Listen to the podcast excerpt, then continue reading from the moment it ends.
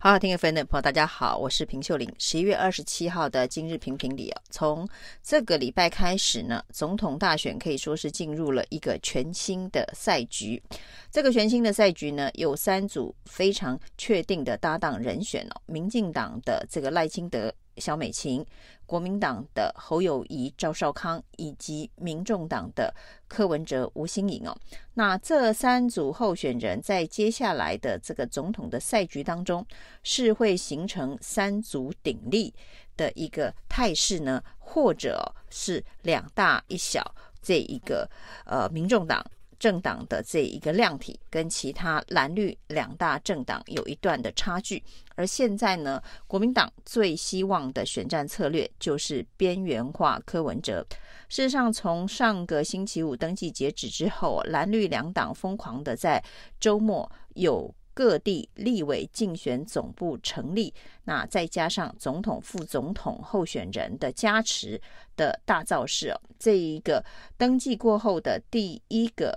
周末假日，蓝绿都有非常多的动员造势。相对于柯文哲呢，基本上没有公开的行程哦。在星期六的时候，只发了一篇脸书；而在星期天呢的行程呢，则是参加一个青年的座谈呢。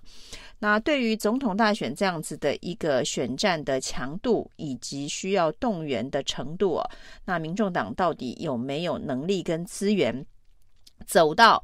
哦，最后一刻，那这未来的这个四十几天的选战该怎么打？很多人呢其实并不是非常的看好，所以呢，这场选战到底是在很短的时间之内就会进入蓝绿对决、边缘化柯文哲，还是呢会维持三强鼎立，一直到？一月十三号的投票，这当然国民党跟民进党会有不同的盘算了。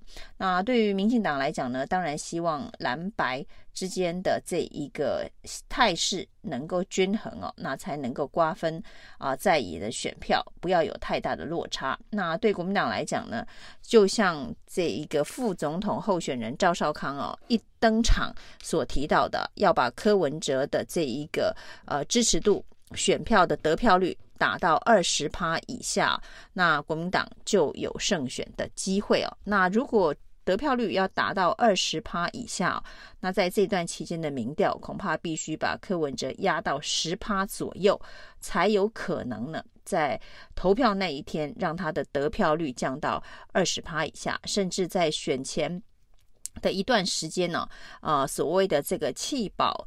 的策略才有可能奏效，所以对国民党现在来讲呢，就是希望柯文哲的民调继续往低。但是哦，呃，赵康又喊出现在的策略应该是打赖不理科哦，那就是主要打赖清德，却不要理柯文哲，边缘化柯文哲。但是如果只用边缘化柯文哲的这一个方式的话，柯文哲的民调有可能跌到十趴以下吗？这恐怕是另外一个。两个策略互相矛盾的地方哦。那如果柯文哲的这个支持度没有办法跌到十趴以下的话，所谓得票要压到二十趴以下，基本上就不可能哦。那特别是呃柯文哲的这一个主业主力支持者是所谓的年轻选票跟中间选票。那年轻选票跟中间选票这样子的一个选票的流动，其实相对上对国民党来讲是很困难的。那所以呢，如果柯文哲没有非常明显的落后的话，那所谓的为了要支持政党轮替，呃，作为动力而转向投票给蓝营的这一个推力，恐怕拉力恐怕也并不不足够。所以到底该不该打柯这件事情，对国民党来讲就会是一个困难的选择。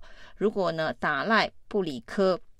的话，要让他的民调跌到十趴以下，显然有所难度哦。特别是民进党希望这一个呃侯柯之间呢、能够维持均势的状态之下，那在做策略平衡的时候呢，就不会让柯文哲的支持度的民调跌到太低的状态啊。那这中间的这个拉扯的角力啊，策略的。拿捏真的非常困难，特别对于国民党来讲，他打科的方式呢，要怎么样子打，呃，会让科的民调跌低，但是呢，又不能够让这些年轻的选民对于国民党产生仇恨哦。那否则，呃，一旦这一个仇恨值升高，未来要流动、要弃保的难度也一样升高。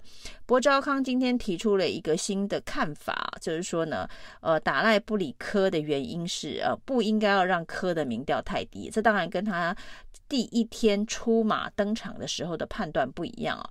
那因为他认为说，柯的支持者里头呢，呃，对于民进党。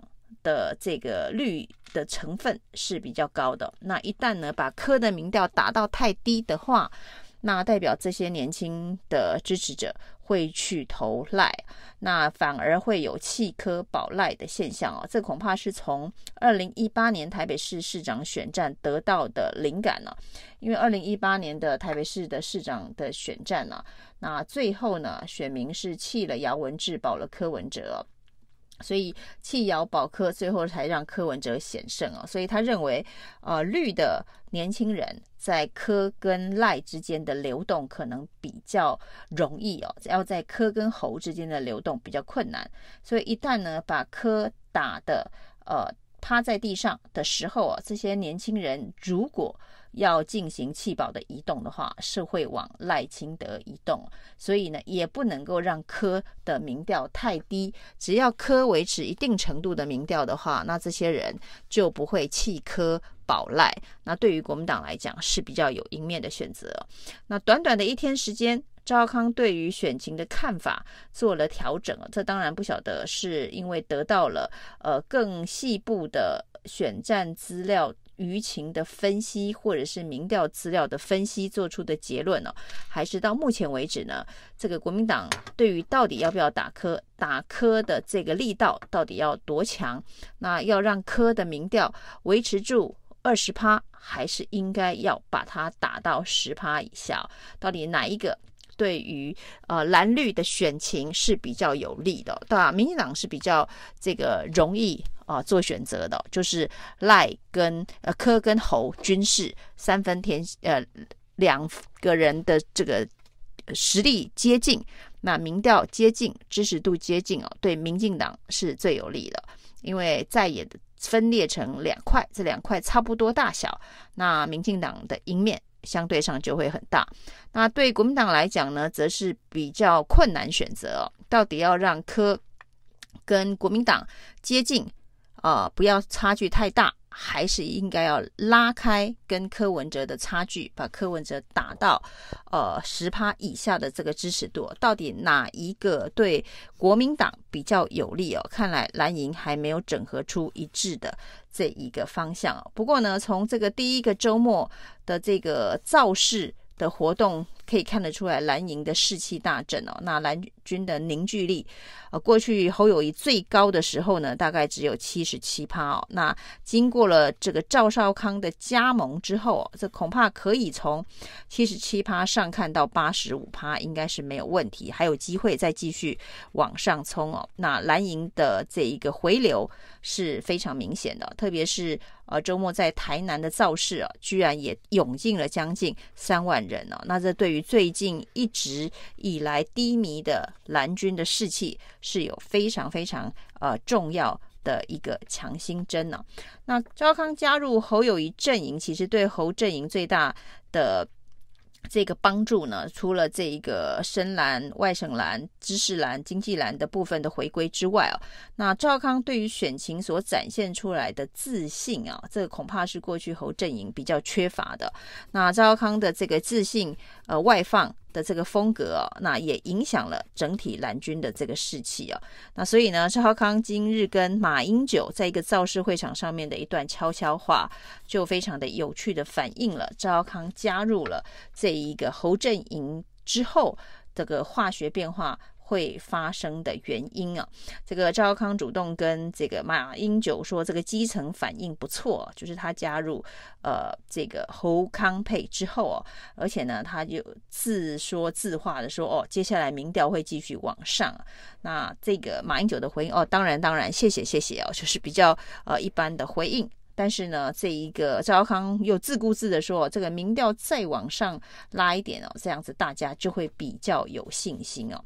那事实上，的确，赵康对于侯友谊竞选团队带来的最重要的就是这个自信心啊，就是有信心，然后呢，勇敢的提出胜选的方程式啊。那即便现在这个胜选的方程式，呃，到底该怎么样子处理柯文哲的议题，还没有明确的答案。而未来呢，在这个主攻民进党的这一个角色里头啊，这个国民党能够扮演在野的。老大跟共主嘛，赵康能够这个补足过去侯友谊没有办法在议题上面有领导能力、论述能力的这个缺失吗？那这都非常值得后续的观察。不过非常有趣的是哦，民进党在萧美琴入伙之后，居然是以美德配哦，就美在前面，美德配呢对外宣传啊，这美德一定赢啊。那副总统在前。这样子的一个选战的诉求策略哦，似乎民进党也不以为忤，也不会认为啊，说这是在这个主攻内部矛盾哦，反而非常乐意的接受美德配。那事实上呢，在蓝营也有这样的现象哦，那整个。所谓的侯康配里头的表现啊，基本上所有的亮点都在赵康身上啊，新闻的焦点也聚集在赵康身上啊。那当然，这个光芒会掩盖住啊侯友宜，当然不过也算是一种互补，加强侯友宜过去一路挨打的这一个局面啊。那赵康扮演了这一个呃。